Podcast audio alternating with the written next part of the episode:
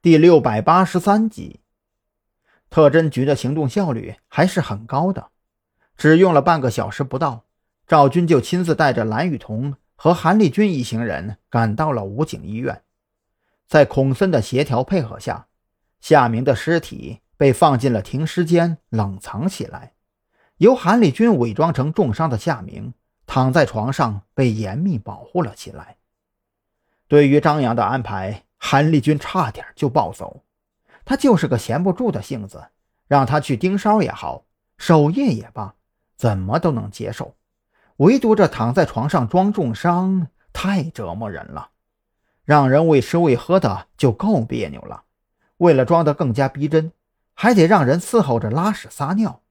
这一个大老爷们的被一群女护士来回折腾，怎么想都觉得脸上臊得慌。韩立军尝试着向赵军提出抗议。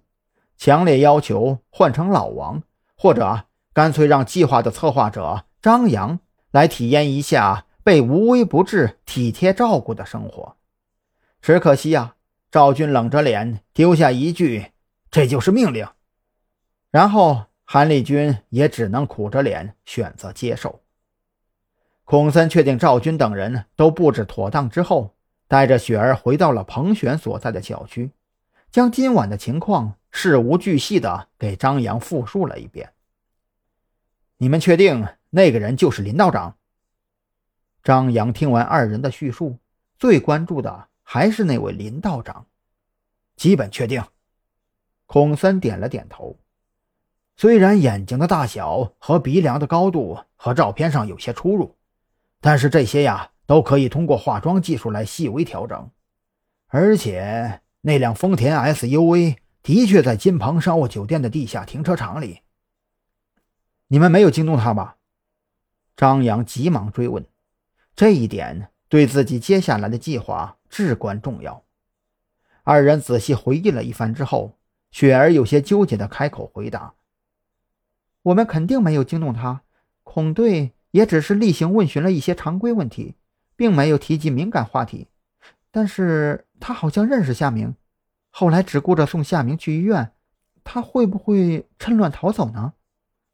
张扬听完这话，当即露出了笑容。他肯定认识夏明，这也是我让孔哥带着夏明一起去的原因所在。只有惊了的兔子才会到处蹦跶，我们才有机会借力打力。雪儿并不明白张扬到底在说些什么，但是这已经不重要了。大仇得报的他。现在只需要考虑一个问题，那就是如何报答张扬的恩情。雪儿，你先去歇着吧，我有一些话要跟孔哥单独说。张扬没有注意到雪儿看向自己的闪烁目光，一边催促雪儿回屋休息，一边转头看向孔森。孔哥，今天晚上你还要受点累，有些事情呢需要你去安排一下。我像是怕受累的人吗？有啥事儿尽管说。我发现呀，还是你们年轻人脑瓜子灵活。孔森这会儿根本不觉得累，时隔多年未曾亲临一线，如今再次体会到那种命悬一线的刺激感，他觉得自己仿佛年轻了十几岁。